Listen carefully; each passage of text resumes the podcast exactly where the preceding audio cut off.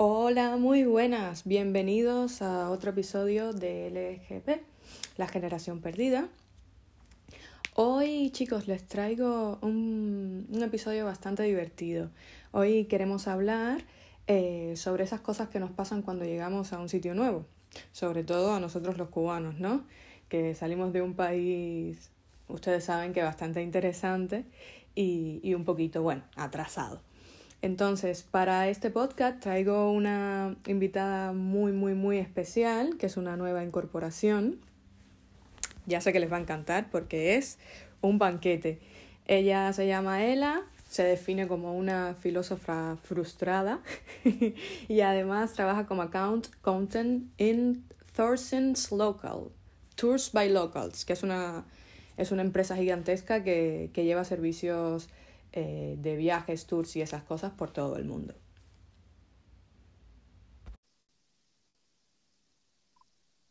Hola. Qué hola. Qué hola, todo bien. Ya estamos en el aire. Ay, Dios O sea, yo te... Sí, la primera vez... La primera vez es un poco así, pero ya una vez que vayamos cogiendo confianza, tú verás que todo fluye. Te iba a decir No, que yo te presenté, tranquila, sin problema de ningún tipo. Ya yo cogí confianza, ya estoy relajada, que sea lo que Dios quiera. Y Jesús, toma la rueda. Se acabó. muy bien. Eh, yo te, te iba a decir que te presenté como frustrada, pero no sé si quieres hacer alguna otra presentación así en plan Filóloga, para describir. Ah, filóloga, filóloga. Yo, ¿cómo que filósofa? Dios mío, nada, nada, nada somos lo mismo. Las filólogas tendemos a tener desórdenes de la alimentación, eh, calvicie prematura, o si no nos hacemos drelo, apropiación cultural. Esos somos los filólogos. Los filósofos son otro tipo del UH que uno pensaría que nos llevamos bastante bien, pero no, hay esta pequeña rivalidad para ver quién es más sapingo. Y nada, aquí estamos. Vale, pues eh, enmiendo mi error, es filóloga, ¿vale? Bueno, nada, te comentaba que lo que vamos a hablar hoy por aquí es del tema de, bueno, de cuando llegas nuevo a un sitio y las cosas cómicas que te pasan, que le ha pasado a todo el mundo. Pero, como nosotros venimos del país de la ciguaraya y de los grandes médicos, eh, nos pasan cosas a nosotros surrealistas. Sí, ¿Tienes es alguna anécdota así loca que te haya pasado cuando saliste de Cuba? A ver, mi hermanita, eh, yo de esas tengo, vamos a hacer un podcast una semana, con tremenda tranquilidad, pero cuando me dijiste hacer esta grabación dije, ay, pa'l carajo, yo voy a contar la, la, la puñalada, la de verdad, lo que, lo que me tocó, el sufrimiento, la odisea mía personal que involucra mi trabajo actual. Ojalá y no me rompan el contrato por esta, pero bueno, espero que no. No, no creo que me eh, oigan por allá. Ay, Dios mío, por favor. Y fue acabadita, acabadita de llegar aquí, acabadita de estrenar en la Yuma, Dios mío, qué horror, qué asco. Cuando nosotros nos mudamos para acá, ya oficial, yo vine para acá, para los Estados Unidos, eh, con mi entrevista de trabajo ya hecha para la compañía para la que trabajo ahora Vale. y eh, la había hecho desde Cuba, pero llegando aquí, yo llegué a este país, a los Estados Unidos, un 4 de julio, Día de la Independencia, y un 11 de julio tenía que volar a Buenos Aires, Argentina, para empezar mi entrenamiento que iba a durar durante todo un mes allá en, en Buenos Aires. O sea, que era llegar, de, llegar aquí, ni siquiera a desempagar, así mismo, con el propio descanso, cariño, vamos, ponte tu chancleta y arranca para Buenos Aires. Y allá voy yo como las grandes estrellas. Tata, tú vas a pensar que es mentira. Todo lo que voy a decir, independientemente del tono de loca con el que yo lo diga, es 100% verídico. Yo llegué a Filadelfia, yo nunca, nunca había hecho nada, nada, nada, India, yo India. Y yo llegué a Filadelfia y eh, el primer obstáculo con el que me tropecé fue que mi vuelo estaba retrasado. Mi vuelo Filadelfia-Texas y en Texas yo tenía conexión con Buenos Aires. Aquí Madre estaba mía. retrasado, significaba que iba a perder mi conexión en Texas. Mira, Angélica, yo monté allá, mira, porque ¿qué me va a hacer con mi vida? Y yo tengo em, mis problemas y mis voces en la cabeza. Una de ellas, estoy convencida de que yo he hecho referencia a ella anteriormente en mis llamadas contigo, Sí. es Ansaeriani. Ansaeriani es lo más grande, es una histérica que vive aquí dentro de mi cabecita y que me dice que soy una loser constantemente y que no hay manera humana en este mundo que yo pueda sacar algo. Así que tú sabes, Ansaeriani estaba, esto es una señal, no te mereces este trabajo, etcétera. ¿Qué te estás hablando? Tú eras paquetera en La Habana, tú repartías el paquete, cariño. ¿Qué cosa me estás hablando? Horror. Mm. Pero nada, voy, fecha la situación, hablo con la, la aerolínea, la chiquita súper genial. eh, y me dice, nada, eh, te puedo cambiar para un vuelo directo, Nueva York, Buenos Aires. Yo vi los cielos abiertos. Yo me dije, ya, no, lo logré. ¿Lo logré qué? Yo Esta es la mía. ¿Logré qué? Yo tenía que llegar a Nueva York de Filadelfia. Yo no tenía carro. Yo no tenía nada. Yo sabía cómo moverme de un lado para otro. Me dice, Nesty, me dice, nada, vamos para la estación de trenes. Mira, y ahí me vi, tipo película, película del domingo, tú sabes.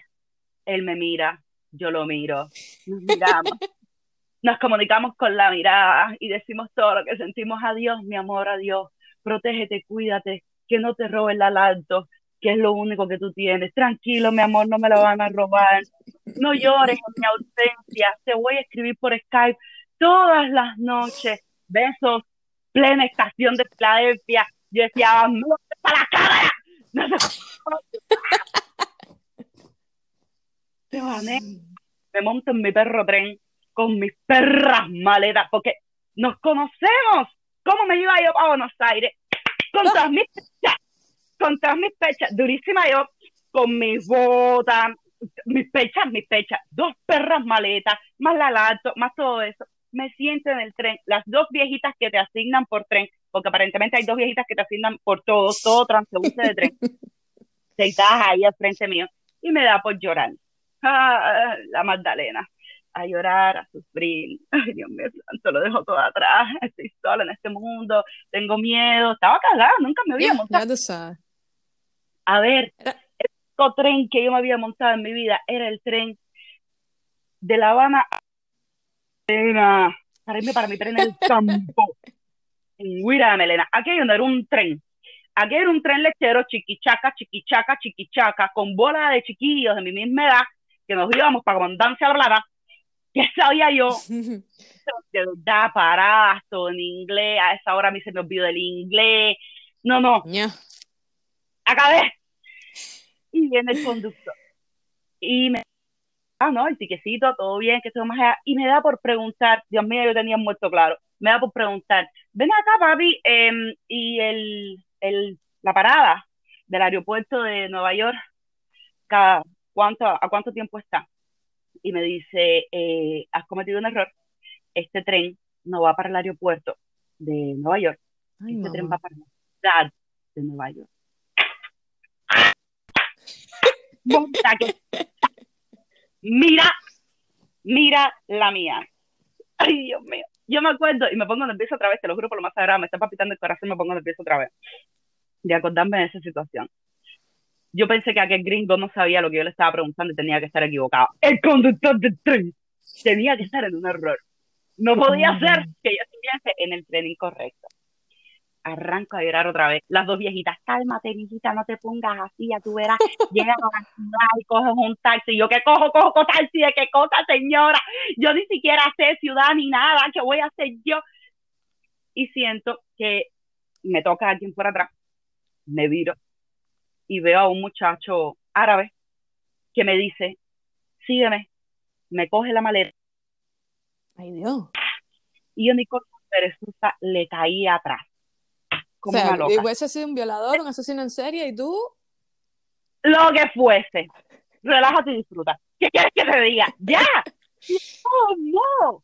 ¿Qué, o sea, ¿qué, ¿qué iba a hacer? Estaba en el tren equivocado, se me iba a ir el vuelo, no sabía nada de nada. Yo puse, Jesús, toma la rueda, lo que sea. Vamos a la ataque, al machete con la luz apagada, lo que sea. Yo le empecé a caer atrás, en botas. Para, para la amable audiente que está en esta emisora en estos momentos, por favor sepa que mis botas son por lo general de 19 milímetros o centímetros o algo de, de alto. O sea, son tremendas perras puyas, para que tú me entiendas. Sí, sí, eso es clásico de las, de las cubanas, de que cuando vamos a viajar, todo el mundo viaja en tenis cómodo y nosotros, bueno, como si fuésemos a, a dar un discurso en Tropicana. Pero tú lo sabes, pero tú lo sabes, tú lo sabes, tú sabes. Ah, ah, yo tengo otra historia de muy buena, pero bueno, este no es el momento. Vale, nos quedamos en el árabe. ¿Le caíste atrás al árabe? Taca, taca, taca. Le caigo atrás a este muchacho árabe. Él sale corriendo, sale, se mete a la terminal, yo le caigo atrás con mis maletas, él con, la maleta más grande, la verdad. Salimos de la terminal, me para y me dice, te estoy llamando a un Uber para que te lleve para, la, para el aeropuerto. Y yo me quedé así. Sí, se me cayó. Jesús movió la rueda, pero con ganas. Esos son los santos, son mis santos, Dios mío. Pero yo no tenía ni tarjeta de crédito, yo no tenía nada, no tenía cómo pagar. Exacto.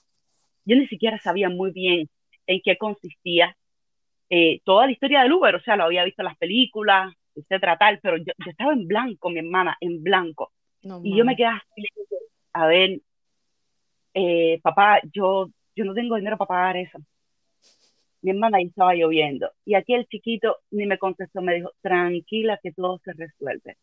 Llegó el Uber, me montó en el Uber y me dijo, ya está pagado, suerte que puedas llegar al aeropuerto. Y el Uber arrancó.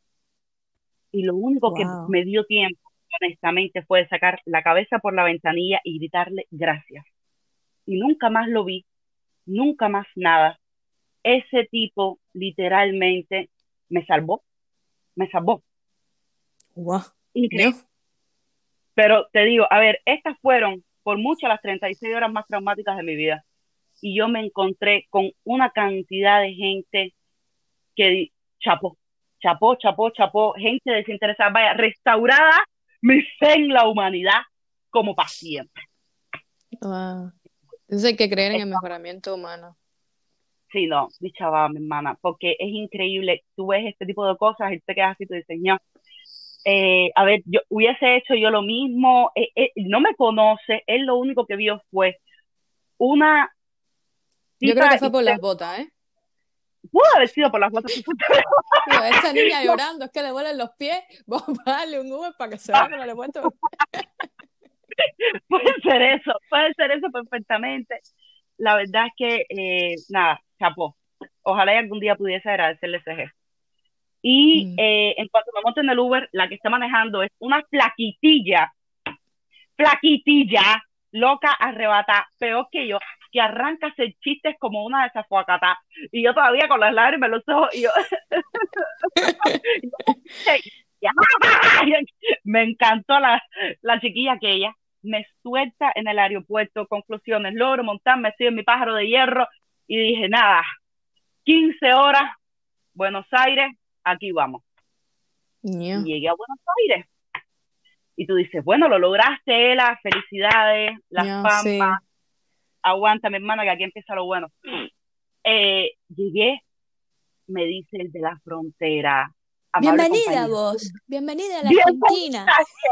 Bienvenida a la Argentina. Y me escribe mi chofer que estaba afuera, que tenía mi WhatsApp, tú sabes que WhatsApp es súper popular en Sudamérica, y él tenía mi WhatsApp y me dice, bienvenida Elita, ya estoy aquí afuera, y yo, no, bien, tocaba mi hermano, nos conocemos, llego, saco, saco mi pasaporte, y me dice de la aduana, ¿y dónde está tu visado? Y le digo que aquí, y me dice, eso no es un visado, eso es un comprobante de visado. ¿Dónde está el visado en físico?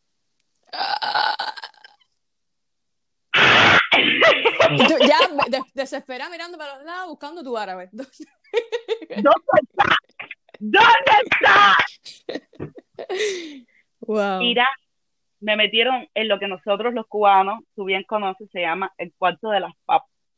Que es el cuartito este de cristal donde están todos los aduaneros y donde se te sienta un oficial delante de ti y te acusa desde hasta inclusive haberte parqueado en mm. un espacio de discapacitado, haberte, eh, haber contaminado el Río de la Plata, haberle robado la cartera a alguna viejita, no sé, tú ahora eres criminal de guerra, criminal de guerra, inmigrante cochina, y yo, caballero, por favor, que no, que le juro que no, que mira, pero si tengo el comprobante de pago, ¿cómo no voy a tener el visado del pago? Si se ve que pagué el visado, qué historia. El lío es que, que yo no lo sabía. A ver, primer mundo al fin, y yo, imbécil. El lío es que el comprobante de visado te llega en una carta y el visado te llega en otra carta, porque eran visados electrónicos. Yo en mi vida había lidiado con un visado Madre electrónico. mía.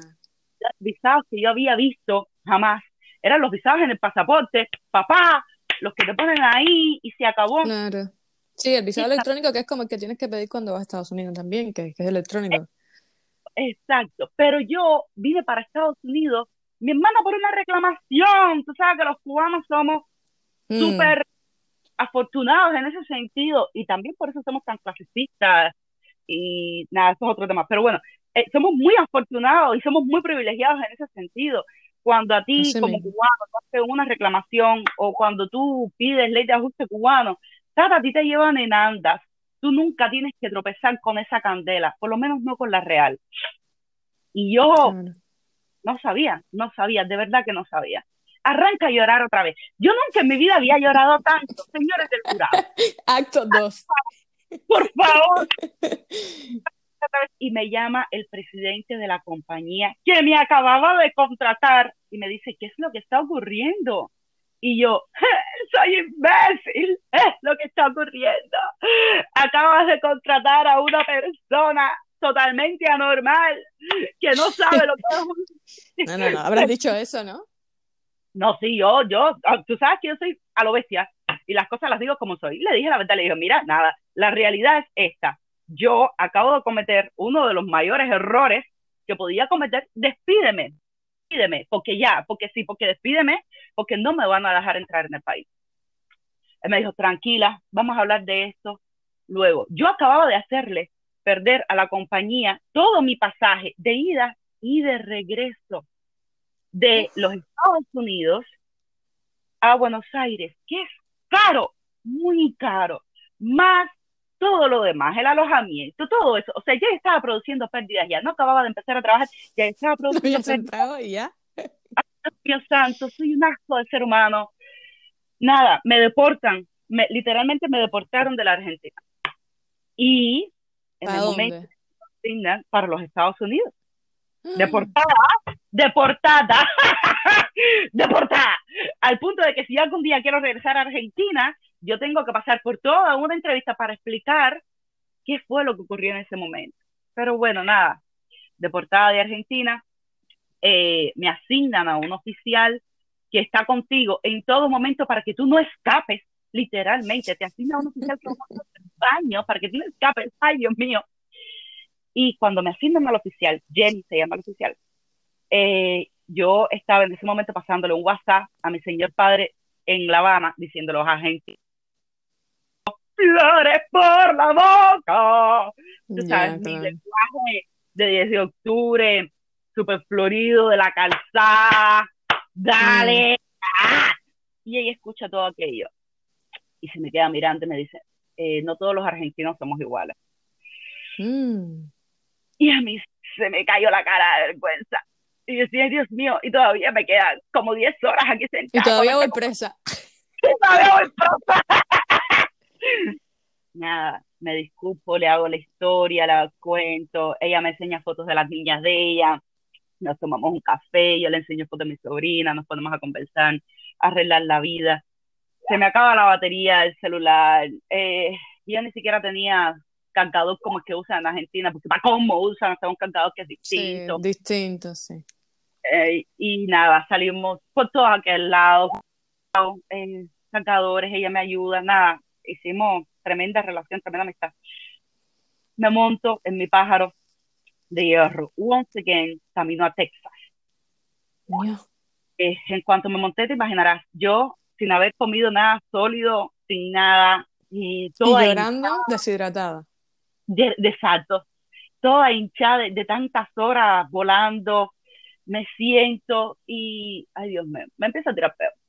Y al principio todo tú sabes, tú sabes, todo muy, ay, que yo veo una plumita, mentira, no habían pasado 10 minutos, ya ahí estaba desafocada. Sí, yo era esa persona asquerosa e indeseable en el avión que se quita los zapatos, pone las medias ruedas del asiento y se empieza a tirar feos, ártense de metano para todo el mundo.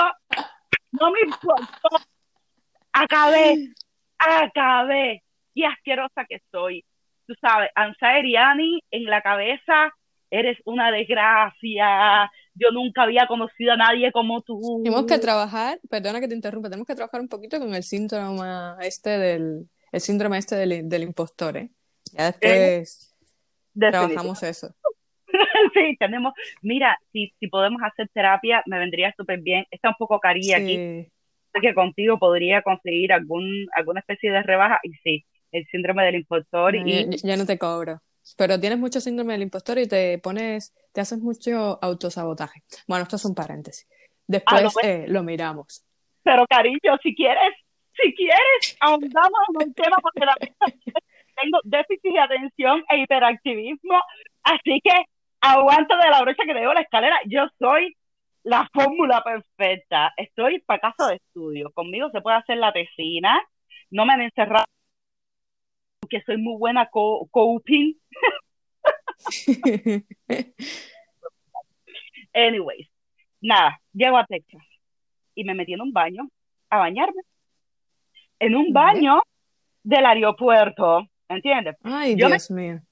En Blumen y porque mi ajustador tenía puesto camiseta delante, en un baño público, con toda mi maleta abierta, saqué desodorante, saqué jabón, saqué cepillo de dientes, me quité toda la ropa, metí la ropa sucia en una java, me saqué la ropa limpia, alante de todo el mundo, me vestí, me afié, salí regia y me monté en mi avión para Filadelfia.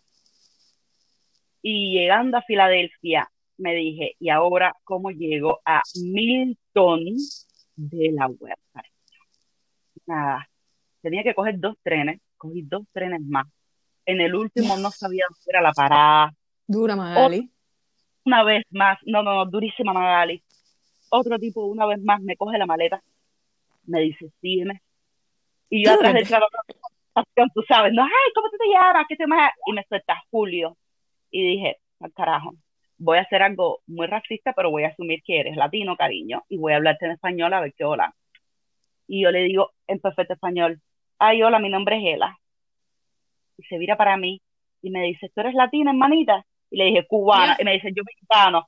¡Gracias! Tú sabes, gente la Guadalupe, gracias. No te puedo explicar. Ese hombre me llevó hasta Wilmington, nena. En Wilmington ya, No. me podía, no me podía ayudar más. Me dice, manita, mira, te tengo que dejar aquí. Ten cuidado. Esta zona es complicada. Mira a ver qué hola. Me senté ahí, llamé a Nesty. Nesty tenía que ir desde, desde Milton a recogerme a Wilmington, es bien lejos. Y me senté ahí y yo decía, por favor, que no me lleve la lata, que no me lleve la lata, que no me lleve la lata. Porque no podía pensar la lata, la lata. Y llega un hombre, nena, gigantesco, que me sienta al lado. Yo estaba fumando, yo fumaba. Yo estaba fumando, se sienta al lado, me dice, ¿tienes un cigarro? Y le dije, sí, y están buenísimos, son cubanos. Y arranqué a hablar. Y le empecé a hacer todo el cuento. Y aquel tipo se fumaba el cigarro, me miraba como diciendo, yo no creo que este cigarro valga la pena todas las muelas que te estoy dejando que me bajen.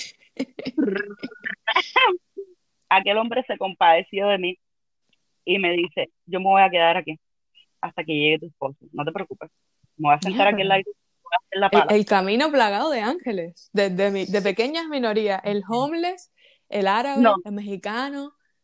el afroamericano, todos, todos. Es que es así, es, al final es increíble. Yo no sé en otros países, la verdad, pero por lo menos en este país, lo que son las minorías, todas, hasta en mi experiencia, en mi experiencia, todas se ayudan las unas a las otras. Todas se ayudan. Es increíble.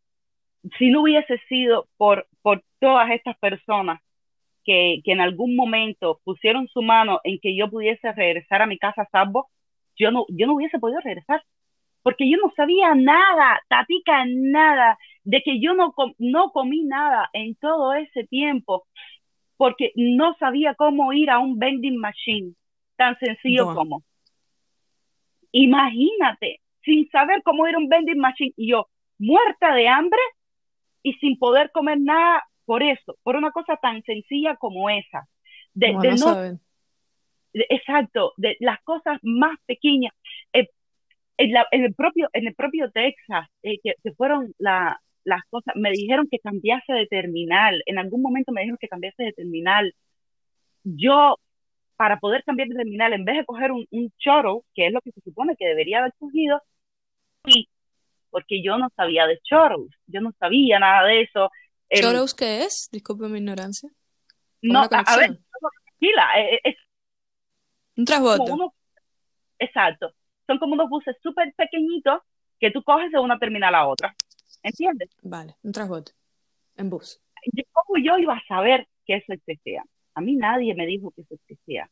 A mí me dijeron ve de punto A a punto B y yo fui de punto A a punto B corriendo. ya, se acabó. Muy loca. Una, una talla muy loca, muy loca. Esa fue mi experiencia con el primer mundo acabadita de llegar aquí y Buenos Aires. Habiendo dicho eso, no me despidieron, que lo cual es muy, muy importante, y no me arrepiento, te lo juro por lo más sagrado. Mira, actualmente yo digo, yo siempre digo, esto es un trauma y me echo a reír, doy chucho, pero no lo es, no me arrepiento de nada, porque honestamente fue una escuela. Una experiencia brutal, una experiencia brutal. Poco fuerte, pero bueno, brutal. De todo hubo. Sexo, dolor y lágrimas. bueno, sexo no, pero... Exacto, sexo no. Conmigo misma, porque ¿dónde? Ya bastante que me bañé en un baño ahí a lo loco, yo lavándome sin problema de ningún tipo ahí delante de todo el mundo, eh, que sea lo que sea, pero nada. Pues. Conclusión: las pequeñas minorías son las más grandes, de verdad que sí. son lo más grande de esto. Yo no lo hubiese dicho mejor. Pues genial porque que nos has compartido esta experiencia, que bueno, eh, la gente que nos escuche estará, se habrá quedado anonadada. Y sí, nos pasan muchas cosas como estas y cosas, bueno, más insignificantes, eh, como que no sabes hacerte una cuenta en el banco o que no sabes comprar o no, sencillamente no sabes que existen 448 tipos de marcas de cerveza o coger el metro para atrás en vez de para adelante, que esto me ha pasado a mí, eh, cosas así con las que tenemos que lidiar cada vez que llegamos a, a un nuevo lugar. No te me puedes decir sin que antes te haga la pregunta clásica del podcast, que es, bueno, sabes que se llama la, la generación perdida y la pregunta que siempre hacemos al final es ¿por qué te fuiste de Cuba? Bueno, a ver. Eh, Versión corta versión corta. Yo sé que esto va a ser eh, a lo mejor y no lo más popular, la, el comentario más popular que has tenido, pero en realidad yo nunca me quise ir de Cuba. Yo tuve la oportunidad de irme de Cuba antes, en el 2010 y en el 2012 también. De irme definitivamente de Cuba, siempre dije que no. Eh, yo siempre dije que a mí me gustaría, por supuesto, viajar, pero quedarme en mi tierra. A mí me gusta el cubano, a mí me gusta Cuba, a mí me gusta mi calzada de octubre, mi, mi mm. litería, mi en la calle. ¿Tú vas a esa? Me gusta. Mi bajeza, más bajita que los rodapiés. A mí me gusta. Arte estoy entre las artes y en los montes, montes soy. A mí me gusta. Pero lamentablemente eh, yo en lo que trabajo y trabajaba en aquel entonces también era en turismo. Y para la misma compañía, de hecho, pero trabajaba de guía en aquel entonces. Eh, se cerraron los cruceros para Cuba, se cerraron las oportunidades de trabajo. Yo tengo una familia extensa, tú lo sabes. Entonces, eh, mi familia tenía que comer, todas razones económicas, totalmente económicas. Postulé por esta posición, me la dieron y dije, nada, por algo será. En algún momento regresaré para mi terruño. Y todavía lo sigo pensando. Sigo pensando que en algún momento a lo mejor podría regresar para, para mi 10 de octubre. Ojalá que sí. Qué bien. Pues bueno, nada, gracias por participar y por contarnos tus aventuras que están para hacer un guion de telenovela mexicana, ya te lo digo, o argentina. Ah, o Argentina. vos. La Argentina, la Argentina. Te juro que soy 100% verídico, no exageré nada, no cambié nada, fue lo que ocurrió. Vale, muy bien, pues muchísimas gracias, Cela. Ya te, te llamaré para otra entrevista, porque vamos a hacer, voy a hacer uno solo de el síndrome del impostor. Y por supuesto estarás como invitada. Tú y tu Ay. amigo imaginario. Y tu voz. Va, muchísimas gracias por tenerme, de verdad que sí, eres un ángel. Venga, Chao, mi un amor. besito. Pues espero que les haya gustado y nada, hasta aquí el podcast de hoy. Nos vemos la próxima semana.